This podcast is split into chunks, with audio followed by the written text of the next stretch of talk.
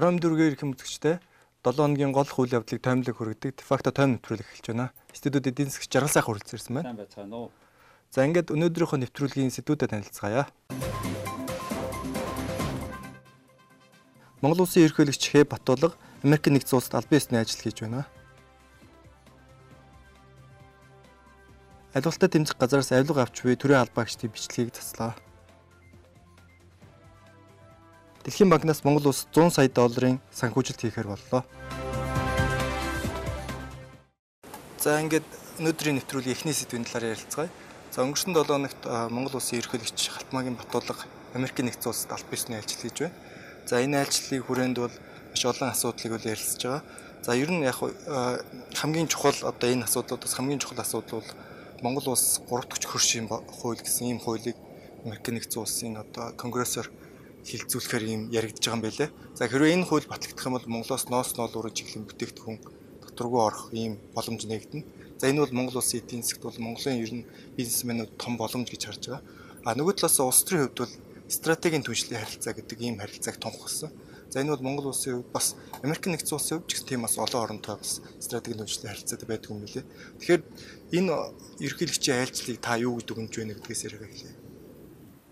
За ерөнхийлөгч өөрийнхөө айлчлалыг олон улсын судлалын төв дээр эхэлсэн. Энэ бол 62 онд байгуулагдсан судалгааны хүрээлэн Америк нэгдсэн улсад бодлогын шин чанартай судалгаа хийж мэдээлэлээр хангадаг. Энэ дээр лекц уншсан манай ерөнхийлөгч энэ дээр хоёр улсын харилцааны байдлыг тодорхойлсон лекц манай талаас болсон. За ер нь бол хоёр улсын улс төр соёл шинжлэх ухаан, иргэний нийгэм энэ чиглэлээр харилцаа бол их сайн явагдаж байгаа. Монгол улс, Монгол Америкийн цэргүүд хамтарч Ирак, Афганистанд хамтран үүрэг гүйцэтгэж ирсэн.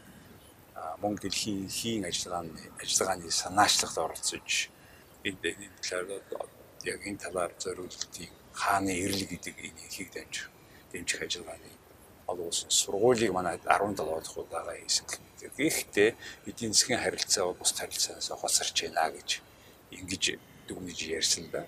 18 оны байдлаар ануутай манай хийж байгаа худалдааны хэмжээ бол ер нь Монгол улсын нийт худалдааны эргэлтийн 2% ч хүрэхгүй байгааг тэмдэглэж хэлсэн. 2012 онд худалдааны харилцаа 707 орчим сая долларын байсан болбол 17 онд бараг 10 дахин буураад 82 сая доллар болсон гэж тэр Америкийн төрөний ярьсан хууль 3 дахь хөршийн худалдааны тухай хууль хуулийн танилцуулга дээр гэж бичсэн байна лээ. Ер нь бол эдийн засгаар бол хоёр улс цаашаа ажиллах хэрэгтэй. За бусад чиглэлээр ялангуяа инх тайван нэг сахин инх тайвныг одоо дэмжих за иргэний нийгэм энэ бусад олон улсын харилцаа энэ дээр хоёр улсын харилцаа гэхээр сайн байгаа. Одоо энийг энэ жил одоо ингэж стратегийн төвшөнд хүрлээ гэсэн юм тухайглалыг хоёр тал хоёр ерөнхийлөгч хамтран хэлсэн учраас Монгол Америкийн харилцаа бол маш өндөр түвшинд явагдаж байна гэж үзэж байна. Үүний тод жишээ бол манай ерөнхийлөгчийн өөрийнх нь цагаан ордонд хийсэн альчил байгаа. Төгөөсөн хугацаанаас 2 3 дахин их цаг авсан тийм аашиг тийм ярилцсан босгоо. Тэгэхээр эндээс хамгийн түрүүнд бидний хувьд анхаарал татж байгаа энэ 3 дахь хөрш Монгол улс 3 дахь хөршийн худалдааны хууль гэдэг энэ хууль хэрэв батлагдах юм бол Монгол улсын эдийн засгт яаж нөлөөлөх үү гэдэг талаар илүү бас хүмүүс сонирхож байгаа. Тий энэ тухай ерөнхийлөгч их сайн танилцуулсан бол доо Америкийн ерөнхийлөгч Трамп энэ энэ тухай бол дахин давтан хэлээд байна лээ. За юу ч гэсэн санал юу вэ нэгтээ зэрэг боловсруулсан ноос, ноолуурын бүтээгдэхүүнийг Америкийн нэгдсэн улсын зах зээлд ер нь бол 5-аас 25% хүртэлх хувийн татвартай байдгийн байна л да. Тэгээ манайх тэнд очих юм бол ийм хэмжээгээр манай ноолуурын бүтээгдэхүүн хямдхан болох юм байна. За ер нь бол Монгол улс дэлхийн ноолуурын 40-оос 50% нийлүүлдэг. Гэхдээ санхүүгийн ер нь технологийн шалтгаанаас болоод өнгөж 10% нь татвараа боловсруулдаг. 90 орчим хувийг нь өмнөд хөршөө түүхийд маягаар гараа явчихдаг юм аа. Тэгээд одоо манай хөршүүд бас ингээд төрийн өмчтэй голдуу компаниуд ингээд оролцдог байдаг. Тэгэхээр эднийг манай бизнес эрхлэгчтэй эднэртэй шудраг өөрчлөлтөд орчиход бас их хэцүү байна гэсэн ийм яриаг манай ерөнхийлөгч өрнүүлсэн байгаа. Тийм учраас энэ гайлын тарифын ураны худалдааны саад хүнсвэр сурталгүй байх юм Монгол хичээдэг ч гэсэн нөгөө талдаа бол одоо өндөр тариф байдгаа гэдгийг ярьсан. Мөн энэ ноолуурын салбар бол манай хөдөө аж ахуй хөгжүүлэхэд түүний дотор эмгтээчүүдийг хөдөлмөр эрхлэлтийг дээшлүүлэх, нүүдлийн соёл уламжлал авч үлдэхэд онцгой шалгуулттай гэдгийг сайн тайлбарласан байгаа юм. А мөн хэрвээ энэ үнэхээр яг тооцоогоор юм л байна л дээ ноолуурын бүтээгдэхүүнээ ингээд Америкийн зах зээл рүү бид нэг 25 орчим хувиар хямдхан өрсөлдөгч нараас гаргаж чадах юм бол борлуулалт их байна. Монголд ноолуураа боловсруулах хэмжээ нэмэгдэнэ. Энэ ойролцоогоор 40-оос 50 мянган хүний ажлын байр бий болгоно гэж манайх үзэж байгаа юм байна. Тэгээд Монголтай холбоотой хэдин тэр нэг нийт бол 20 конгрессийн гишүүн нэгдэж энэ Тед Йоё гэдэг энэ хүнтэй юу санаачилж гаргасан юм хуулийн төсөл юм байлээ. Конгрессийн баримт бичиг дотор энэ хуулийн тухай маш дэлгэрэнгүй материал хийн хизээ гаргасан. 2018 оны 7 сарын 26-нд энийг анх энэ гишүүн Флорида мужаас гарсан их хурлын тэдний конгрессийн гишүүний сандыг тавьсан юм байна. Гэхдээ энэ одоо биелэгдэх одоо хоёр хоёр танкмаар Америк нэг цусад хууль нь хоёр танкмаараа орно. Эхний танкм дээр дэмжигчд 20 хэдэн хүн байна лээ. Тэгээ энийг дэмжихэд бас тийм амар биш болов уу гэж бодож байна. Ягаад гэвэл ганц орондоо зориулсан тусгай юм хууль гаргах болчиход байгаа юм. Ялангуяа эхлээд энийг юм заавал Монгол гэхгүйгээр зүгээр оруулах гэсэн чинь бас хөрш бусад орнуудад ялангуяа хоёр хятад Америк улс юм худалдааны татвараар байлдаж байгаа энэ нөхцөлд бол хэцүү. Тийм учраас яг энэ одоо батагдах үгүй юу бид одоогоор мэдэхгүй байна. А мэдээж энэ эсэг үүсэж байгаа гişүүд чи байгаа юм шиг байна. Тэгэхээр За ямар ч л гэсэн хэрвээ батлагдах юм бол манайд ийм нөлөө үзүүлэх а хэрвээ батлагдахгүй юм бол GSP буюу Generalized System of Preference гэж байдаг. Энийг бид Европтой бас ийм манай татвар бүтээгдэхүүний татварыг оруулах гэрээтэй. Гэхдээ Монгол улс тэрийгээ бас бүрэн ашиглаж чадаагүй гэдгийг хэлэх хэрэгтэй. Америкийн нэгдсэн улстай энэ гэрээ батлаа ч гэсэн яг тэгж чадах уугүй юу? Яаж цуглуулах юм? Ер нь логистик буюу ноголуурын нийлүүлэлтэн дээр Монгол улс асуудалтай байгааг бас тэмдэглэх хэрэгтэй гэж бодож байна. Тэгэхээр нийгмийн сүлжээгээр ярьж байгаа нэг асуудал бол ер нь энэ удаагийн ерөнхийлөгчийн ажил хэр бэлтгэлтэй байв ба. За ялангуяа нийгмийн сүлжээнд бол баталгаа ерөнхийлөгчийн орчуулагч хийсэн хүнийг бол маш ихээр шүүмжилж энэ бол мэрэгжлийн бүс байна. Нөгөө талаас гадаад харилцааны юм бас энэ дээр алдаа гаргалаа гэж хэлдэг. Ийм мэдээлүүд их явж байна л та. Тэгэхээр энэ дээр та нь юу гэж хэлэх вэ? Тэгэхээр энд би нэг онцгой нэг нэг юм хэлмээр байна. Ягаад гэвэл ийм хэмжээний уулзалтыг бэлдэх гэж их олон жил олон цаг ажилладаг энэ зүгээр өчигдөр хийцэн юм биш. Их олон жил ажилласан. Тэгээд энэ ийм том улсын 220 улстай дипломат харилцаатай ийм улс тэр олон орон болгоныхоо ерөнхийлөгчийг хүлээж аваад байвал ерөнхийлөгч нь өөрт нь хийх ажлаа хийх цаг гаргахгүй. Тэгэхээр энийг манайхан маш сайн бэлдсэн байна лээ. Тэрийг бол одоо гадаад харилцааны чиг дээр ажиллаж байсан хүний хувьд би анзаарч байна. За орчуулагчийн хувьд лавлаж асуусан.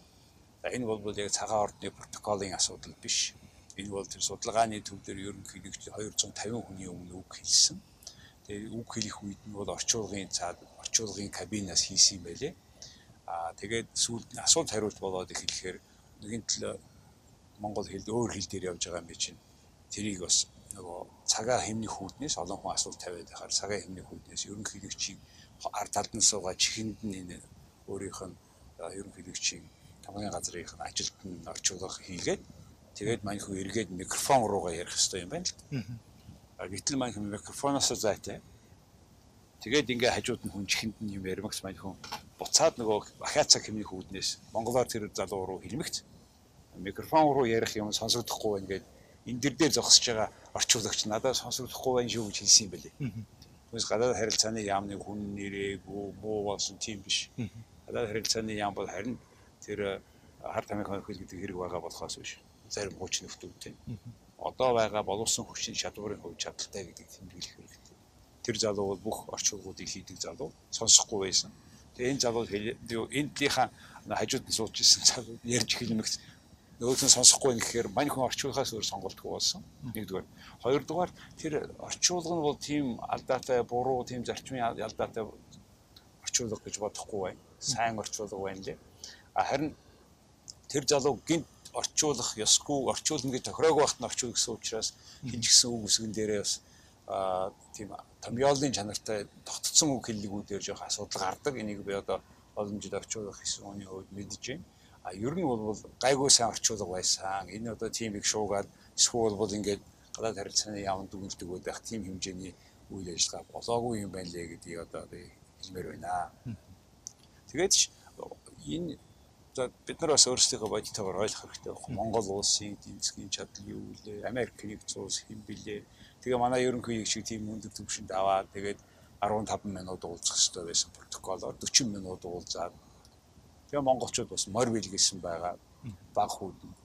Тэгээд түүндээ би Victory буюу ялалт гэж нэр өгөөгээд Трамп ерөнхийлөгч хэлж байна лээ. Тэгэхээр энэ бүхэн чинь нийлээд ийм тим өндөр түвшингийн уулзч гэсэн юм хоёр хүнийх нь өөрийнх нь бас нэг юм зөвхөн юм чинь энэ харилцаан дээр юм нилээд сайн ажилласан байна л гэж би гадаад харилцааны яамныхныг харж байна. Ялангуяа тэнд байгаа элчин сайдын яамныхан бол өнөөдөршнгүү яг үнэ хэрэгтэй ажилдаг л да ийм ийм ийм ажлын үе. Тийм учраас тэр бол нэг орон үсгүй яриа гэж би харж байна. За ингээд нэвтрүүлгийн 2 дахь сэдв рүү оръё.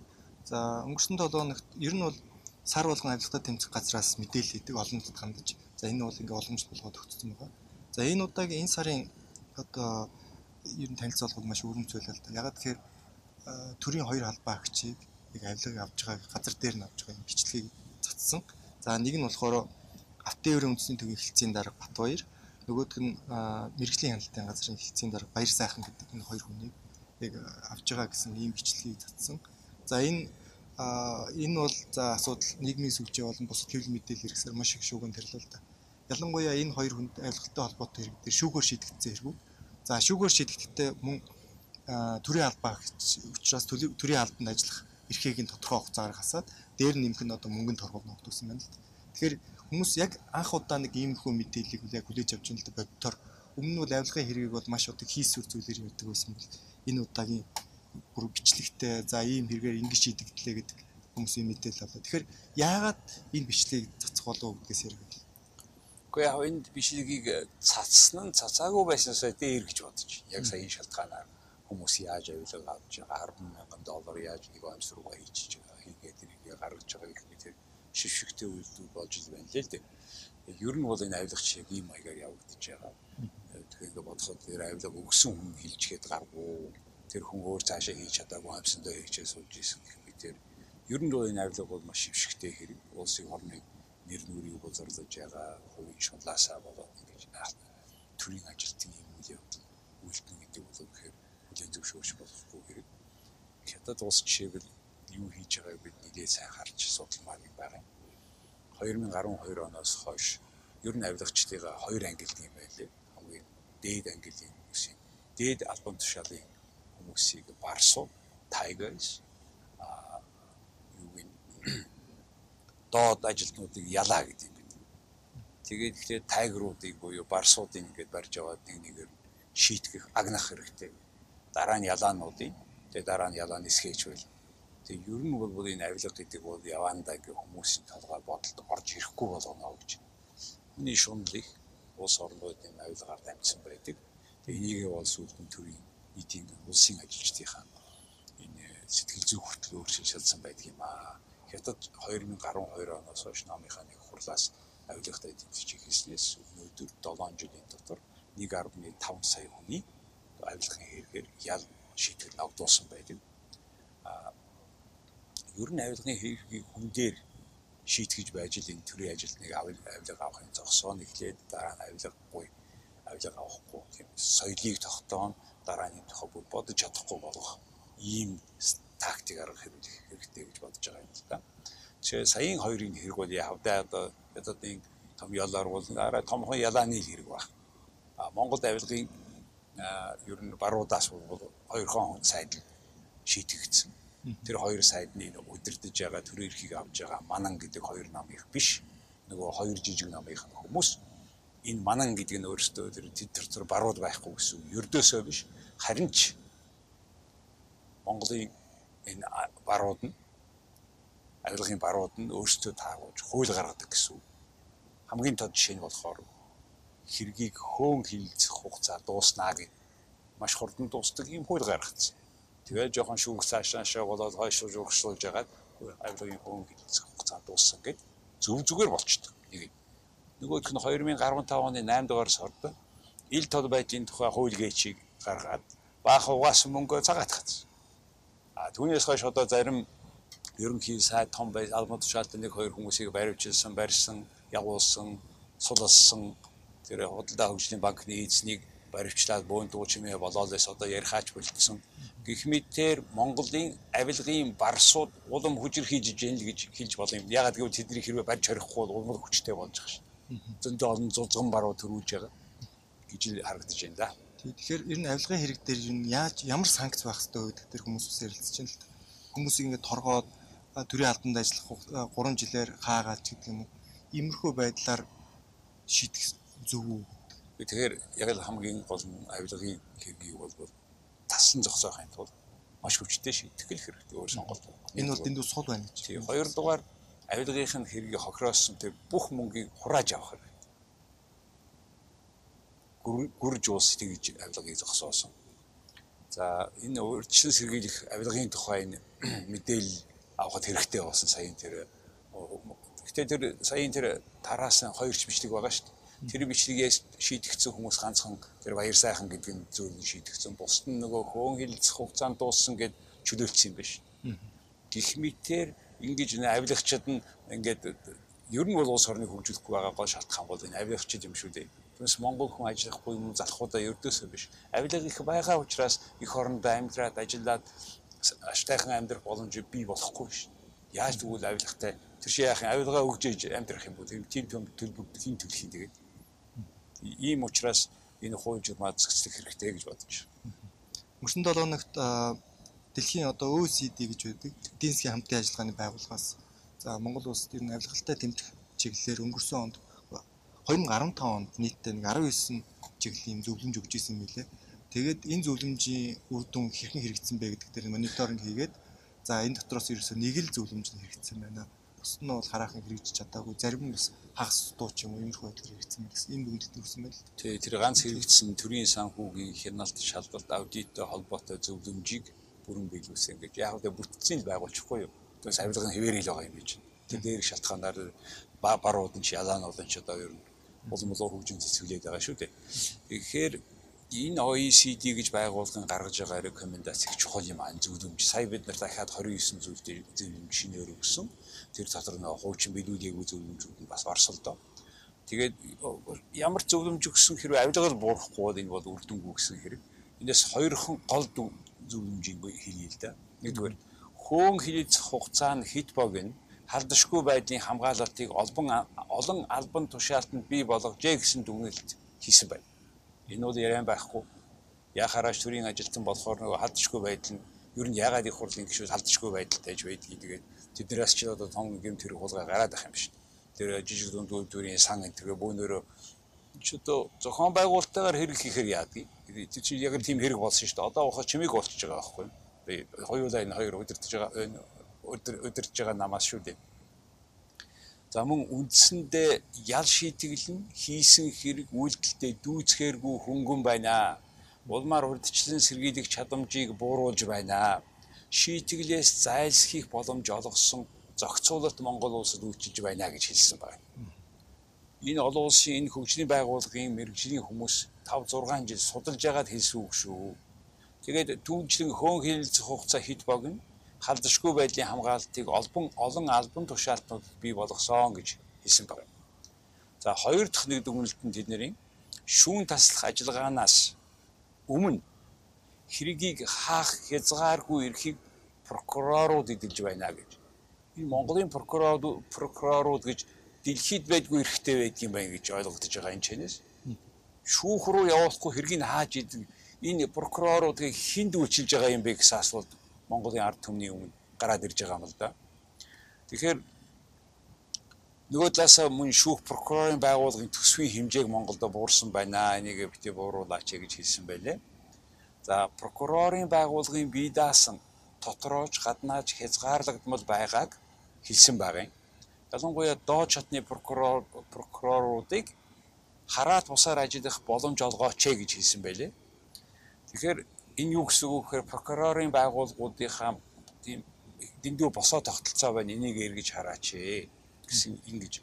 За мөн их сонин статистик дүгнэлт хийсэн байлээ. Жилд дунджаар нийт шалгасан хэргийн 25% шүүхэд очилгүй хаагдсан гэж хэлсэн байна. Гэтэл 2018 онд энэ тоо чинь 40% байсан юм байна. Өнгөрсөн жилд яг одоо нэг хэдэн хоёр илүү хэрэг шүүгдэж байгаа юм байна. Тэгэхээр энэ энэ бүх юмыг олон улсын стандартад тохируулж хийгээч ээ. Тэгээд ер нь бол энэ цаашдаа энэ авилгаар олж авсан хөрөнгийг нь бүрэн хураах ёстой гэж ингэж ийм зөвлөгөө өгсөн байгаа. За зөвлөгөө бол нэг хэрэг тийм ээ. Биелүүлэхгүй бол ямар ч зөвлөгөө хэрэггүй шүү. Тэгээ Монгол төр өгсөн зөвлөгөөг нь өөртөө өөртөө юу арга хэмжээ авах. Хүн зөвлөгөөгөө дахаар хийхгүй. Энэ маягаар хичнээн удаа явах юм бэ. Авилга ийм байгаа учраас Монголын иргэд чинь улс орноос дөрвөөд байна шүү дээ. Саяхан 150 мянган хүн гадаад байсан. Одоо 200 мянган хүн болцсон байна шүү. Тэгээ яах юм бүгдээрээ дөрвөх юм. Бодох цаг болцсон л доо. За ингээд нэвтрүүлгийнхаа 3 дахь сэдвээр оръё. Аа өнгөрсөн 7 хоногт бас Дэлхийн банкнаас мэдээлэл гаргасан. За энэ мэдээлэл болохоор Монгол улсад ер нь 100 сая долларын ийм санхүүжилт хийхээр болсон гэдэг ийм мэдээлэл гэсэн байлаа. За энэ болохоор Дэлхийн банкны эдийн засгийн одоо удирдлагыг дэмжих хөтөлбөрийн хүрээнд 2017 онд батлагдсан энэ хөтөлбөр гэдэг юм билээ. За энэ хөтөлбөрийн хүрээнд Монгол улсад Монгол улсын макро эдийн засгийн менежмент бол ер нь сайжирч байна гэдэг үндслэлээр ийм 100 сая долларын санхүүжилтийг өгч байна гэж ойлгосон. За энэ дотор болохоор өөрийн удирдлага ч гэдэг өөрсдөх чадварыг сайжруулах гэдэг энэ чиглэлүүдээр бол Монгол улс бол өмнөх оноос сайжирсан гэдэг ийм дүгнэлтийг хийсэн байна л да. Тэгэхээр ер нь Монгол улсын эдийн засгийн 100 сая доллар гэдэг ямар мөнгө юм бэ? За үүнийг хэрхэн зарцуулах? Энэ өөрөө зээл үү, альсуу бим хөтөлбөр гэсэн байдлаар очиж байгаа юм бэ? 100 сая доллар их үү бага уу гэж. За тэр нөхрийн оомсондоо хийсэн мөнгөөр бол 10 мянган доллар нэг оомсонд ороод байгаа бол нэг 10 мянган хүн аваад л байгаа тийм мөнгө. Зөв ашиглаж чадах юм бол буюу хувийн хөвшлээ хөгжүүлж чадах юм бол ер нь эдийн засгийг хувийн хөвшлэн авч явна. Тэр хувийн хөвшлээ авч явах боломжийг өгж гинүү гэвэл өөр асуудал. Ер нь Монголын асуудал бол төр засгийн дэд том болоод байна. Түн бол өөр хийгээд баахан өөр тавьсан. Ер нь яагаад энэ Дэлхийн банкнаас 100 саяг авах болсон гол шалтгаан бол Чингис бондтой холбоотой. А тэр мөнгийг яаж ашигласан, тэрийг буруу ашигласан гэдэг нөхдүүдээс ганцхан ч үдийд ямар ч шамар шийтгэл аваагүй. Ямар нэг шалтгаанаар тэгээ зайхан баяжаал бидний мөнгөөр ингээд суужилаа. Тэгээд шүүх хурн хойшууд яг түрүүний маягаараа. Тэгээд эдгээр нөгөө хүн хэлцэх хугацаагаа дуусаад бүгдээрээ сууж байгаа байхгүй. Ингиж бидний мөнгөөр ийм маягаар тансгаж болохгүй. Ийм төр засаг байж болохгүй. Энийг иргэд эсэргүүцэж байгаа зарим нь сайн ойлгохгүй байгаа. За 2016 оны эдийн засгийн хүндрэлээс амжилттай гарсан гэж хэлэх юм баг магтаалаа. Яг үдэ тэр өндөр үнэтэй гадаад өрийг бага үнэтэй гадаад өр болгочихоор нөгөө төсөв дээр санаж нөө төсөв өөрөөсөө засгийн газар бонд гаргаад банкны хадгаламжаас өндөр хүүтэйгээр биднийг давхар хідэн давхар банктай нийлшүүлсныг тэгээд тэр зардлыг багасгаад хямдхан өртөө болчхоор засгийн газрын төсвийн алдагдлыг багаслаа гэж Дэлхийн банк магтаад байгаа. Тэр ч одоо тэр засгийн газрын гавьяач нэг биш байх. Дэлхийн банк хямдхан зээл энэ хөгжлийн зээлүүд чи ердөөсөө жилийн 1% хүрэхгүй байдаг. Зах зээлээс авсан зээл чи 10 хэдэн хувьтай учраас 7 8 9 хувьтай байдаг учраас тийм өндөр мөнгө өгөөд байсан шүү дээ. Тэгээ дотоодын өр гадаадын өрөө дийлэхгүй Монгол улс шин дампуурах шахчаад гуйж гуйж одоо энэ хүмүүсээс мөнгө авж байгаа. Нэг 400 хэдэн сая доллар IMF-ээс ирсэн Дэлхийн банк анхныхаа 2 дахь 100 100 сая доллар оруулж байгаа 3 дахь удалгүй оруулна гэж ярьж байгаа. Тэр нь болохоор нөгөө банкуудын өөрийн хөрөнгийг нэмсэн шалтгааныг хэлэх юм болбол гэж байгаа. Тийм ээ тэрийг үнэхээр одоо тэр шалгаж байгаа.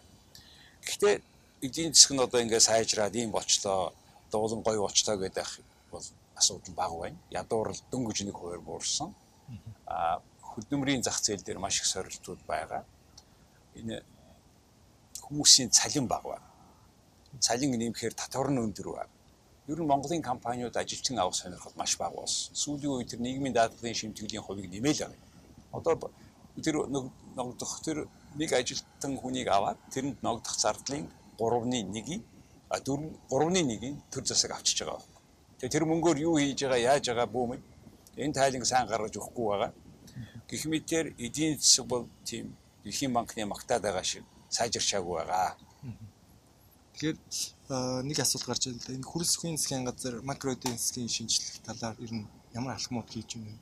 Тэрийн бодлого бодлогын шинжилгээ гэж Дэлхийн банкны нэрлэж байгаагаар хийж хийж чадж байгаа юм. За яг макро, микро яаш нэрлсэн гэсэн эдийн засгийн хөгжил хувийн хөвшил чинь өрсөлдөх чадвартай байна уу? Хувийн хөвшилд авж байгаа цалин тэр хүний амьдралд хүрч байна уу? Энэ асуултанд л хариулах гэсэн. А энэ талаар бид зарчмын өөрчлөлт гаргахгүй байна уул уурхаагаас хамааралтай хэвээрээ байна. Уул уурхаагаас бус салбартыг өөрчлөх, өрсөлдөх чадвартай болгохын тулд энэ төрлийн зохицуулалт нь янз бүрийн зөвшөөрөлтөд юмнууд нь бага болох ёстой. Энэ талаар энийг хэлбэршүүлаач, хөрөнгө оруулагчдын хамгаал хамгаалалтыг бэхжүүлээч, худалдааг хөнгөвчлөх шинжилгээ хийгээч гэсэн ийм заалтууд энэ дэлхийн банкны тэр тэр нөхцөлд одоо тийш сая 100 сая өгсөн бас нөхцөл тавьж байгаа юм л тэр дотор орсон байна лээ. Өөр нэг орсон юм бол малын эрүүл мэндийн удирдлагыг дэмжих замаар эдийн засгийн төрөлжилтийг бий болгоход анхаараач гэдэг. Үнэхээр хөдөө энэ малаараа бид малчид чинь сайн сайхан амьдраад тэр боломжийг бүрдэхгүйгээр тэгээд нөгөөдөл чинь сурсан тэр хамаг тогтсон аж ахуйгаа хаяад хотод ирээд нэг хуучин приус аваад тэгээд таксины жолооч болж амьдрах энэ санаа агуулгацаар байгаа. Тэгээ ийм нөхцөл энэ бүхнийг өөрчлөх бүр эхнээс нь өөрчлөхгүй хөдөөд өөрчлөлт хийхгүй хотод өөрчлөлт орно гэж байхгүй юм байлээ. Тэгэхээр за энэ засгийн газрын одоо жишээ нь дурдсан энэ дээр дурдсан нэг асуудал бол өрийн удирдлагын талаар байна л да. Ер нь өрийн удирдлага менежмент тэр зарчмын ямар өөрчлөлт? За тэр нөгөө өрөөр авсан мөнгө хайцсны учрыг олохгүйгээр ямар өөрчлөлт орох вэ? Тэр мөнгө хайцсныг Чингисийн бонд энэ энийг тайлан өгөхгүй байгаа шүү дээ төр засагч. Тэгээ хэд хэдэн этгээдүүд энэ мөнгөийг дурм хэдэн дурм хэдэн зохицуулсан хариуцсан гэл ингээл хаяа сонноор ярьдаг. Нөгөө нөгөө нөхдүүд нь юу ч болоогүй юм шиг тэгэл ингээл өшөө бид нарт юм зааж өгөөл яваад байдаг. Тэгэл иргэдэн болохоор хүн болгон тэр татварыг төлөөлөйдэг. Тэгээ ийм одоо харамсалтай байдал ингээд яваад байгаа юм. За өөр хэлэх ёстой зүйл бол энэ ингэж байгаа юм л да. Хөгжлийн банк, төв банкны сүүлийн жилүүдийн үйл ажиллагаанд хийгдсэн хөндлөнгийн үнэлгээг олон нийт ил болгооч гэсэн заалт орсон байл. Гэхдээ овооштой бас ийм юм хийх хэрэгтэй байна. Арилжааны банкуд иргэдийн банкаар мөнгөөр ажилладаг. Бүх тэнд ажиллаж байгаа эргэлдэж байгаа хөрөнгийн 19 иргэдийн 11% хүний өөрийнх нь хөрөнгө байдаг. Тийм учраас арилжааны банкны эзэн хий. Тэр нь юу хийгээд байгаа? Хууль бас юм хийж гэнэ үгүй юу гэдэг нь ил тод болгооч. Энийг чинь болгож өгөхгүй байгаа ш. Энэ талаар хангалттай биш төр засаг Монгол банк ажиллаж байгаа. Нэгдүгээр за хоёрдугаар тэр худалдан авах чадварт нийцсэн орон сууцны хүртээмжийг нэмэгдүүлээч гэдэг заалт тавьсан. Гэхдээ Улаанбаатар хотын энэ гэр хорооллыг орон сууцтай өөрсдөр нь бий болж газар чинь том хөрөнгө шүү дээ. Энийг оролцуулаад өөрсдийн барилга барих энэ процесс оруулаад бонд гаргадаг болоод газраа байраа солих зургаан алхам гэдээ би 10 жилийн өмнө энэ тухай дэлгэрэнгүй биччихсэн байсан. Энэ тухай юу ч хийгдэхгүй. Тэгээ газрын аваад л худлаа өнөө яриад нэг барилгын компанид өгөө тэр нь барилга бариад тэгээ буцааж өгч юм уу үгүй ч юм уу. Тэр тохиолдол цөөхөн байгаа ш. Мянгад лайл гэж байранд орсон ш. Учраа олохгүй байна. Хөрөнгөө бүртгэхгүй байна. Ялангуяа газрын хөрөнгийг хинийхэн ч бишиг далимдуулаад нөгөө тэрийг мэддэг хүмүүс нь өөрсдөө баяжаад зовчуулаад байна энэ бүхнийг зогсоохгүйгээр яаж эдийн засаг сайжруулах юм бэ? Энийг тэгээ энэ дэлхийн банк чинь бас нэг дипломат хэлгээр яриад шүү дээ эдгээр чинь. Үүнийг хэрэгтэй энийг задлаад хэлэх юм бол тэр зорилт бүлэг дурууга илүү хүргээч ээ гэж ярьж байна. Болно ш. Тэгэхээр энэ хүмүүстэй тохируулсан барилгын газрыг нь өөрсдийн хөрөнгө болгоод хийчих юу нь болохгүй байгаа юм. Мэдхгүй байгаа мó? Би тэгж бодохгүй байна. Одоо боловсролтой хүмүүс орж байгаа. Мэдхгүй дээ биш байна. Энэ бол хэсэг тодорхой хүмүүс Улаанбаатар хотын газрыг хэний ч биш байлгах ашиг сонирхол маш өндөр байгаа. Энийг ахаал ярихад энэ Улаанбаатар хотын урд уулын бүх амуудыг зайсан яармаг арц нүх энэ бүхнийг л харахад энэ улс төр юу хийгээд байгааг та бүхэн харж байна. Энэ бүгдээрээ хууль бус үндсэн хөрөнгөнд баригдаж байгаа. Тэнийг яаж борлуулж, яаж эдийн засгт хэрэглэхэд байгаа. Ганцхан хууль бус мөнгө л тэг сагаат гарах хэмжээ аваа тэр нөгөө авилгын ил тод байдлын төр гэдэг ийм маягаар л яваад байна. За ингээд манай нэвтрүүлгийн цаг дууссан байна. Анхаарлаа хандуулсан үзэгч та бүхэнд маш их баярлалаа. За их баярлалаа хүндэтгчтэй өнөөдөр бас манай нэвтрүүлэг гурван хэл дээр Орос, Монгол, Англи хэлээр явдаг. гадаад хэл дээр явж байгаа гол шалтгаан бол Монгол дөрмөж явж байгаа үйл явдлуудыг манай хөрш бас мэдвэл зөв болно. Та бүхэнд энэ оройг бид өдөр талархаж байна. Дараагийн бүтэн өдөр уулзлаа баяр таа.